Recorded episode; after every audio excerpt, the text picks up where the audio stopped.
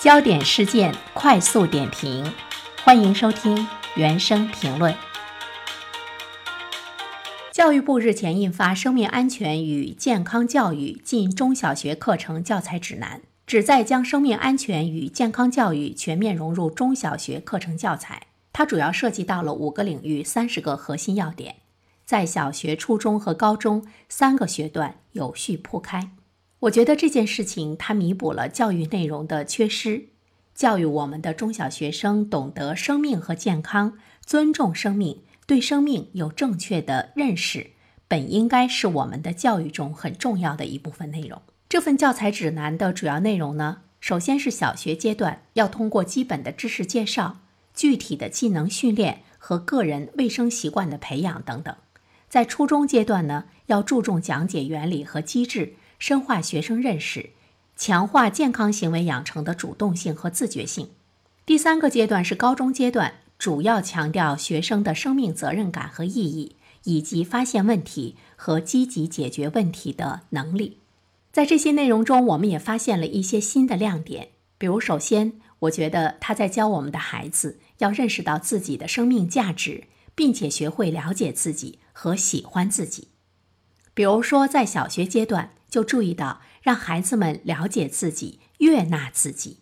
悦纳自己，就是你要很高兴的来接纳自己。这份教育呢，在以前可能很少涉及到。孩子们对于自己的评价，更多的是来自于家长，来自于老师。那么，他对于自己会不会很欣然、很高兴的接受？这个是我们对生命的一种态度。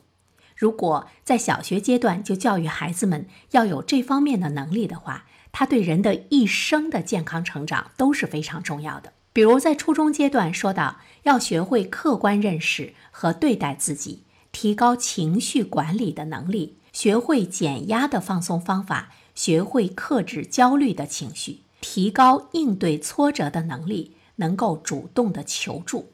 第二个亮点呢，我们发现它涉及到了如何在与异性的交往过程中很好的保护自己。比如说，在初中阶段的这份教育特别提到，要提高预防性骚扰与性侵害的能力，积极应对青春期心理健康的问题，学会正确对待挫折。在高中阶段的这份教育中呢，会涉及到理解性、爱情和婚姻的关系。了解婚姻和生育相关的知识以及法律法规，能够有效的预防和应对性骚扰与性侵害。这些内容对于今天很多成年人来说，可能都会觉得，哎呦，涉及到了很多敏感的领域。其实，关于性、关于爱情、关于婚姻、关于和异性的接触，他是否对你进行了性骚扰，你怎么样要提高你在这方面的预防能力？对于我们孩子的生命的健康成长来说，都是非常重要的。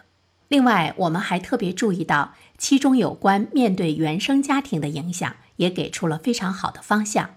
比如，他说到要正确认识和对待童年期不良经历，要能够识别并且预防焦虑、抑郁等心理问题。今天很多孩子的心理问题，其实和家庭的教育呢是紧密相关的。来自于父母的压力和父母的不理解，往往会造成今天的孩子的焦虑和抑郁的状态。我们怎么样呢？去对待父母的一份不理解，除了抱怨逃避之外，其实正确和对待童年期不良的经历也是非常重要的。所以，这方面的教育的最终是要让我们的孩子们懂得自己的生命责任和意义。如何看到生命的意义和责任？我觉得这里就上升到了一个价值观的问题。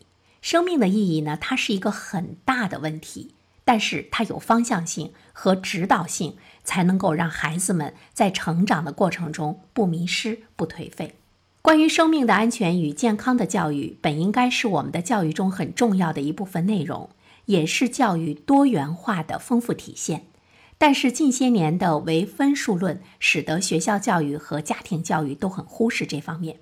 于是我们就会看到越来越多的孩子成为学习的机器，他们的生命变得很脆弱，身体和心理的健康对于他们而言是被忽略的部分。像近视、肥胖、疾病、抑郁、狂躁、敏感等等这些问题。当它成为学习道路上的障碍的时候，我们再去挽救和改变，就会付出沉重的代价。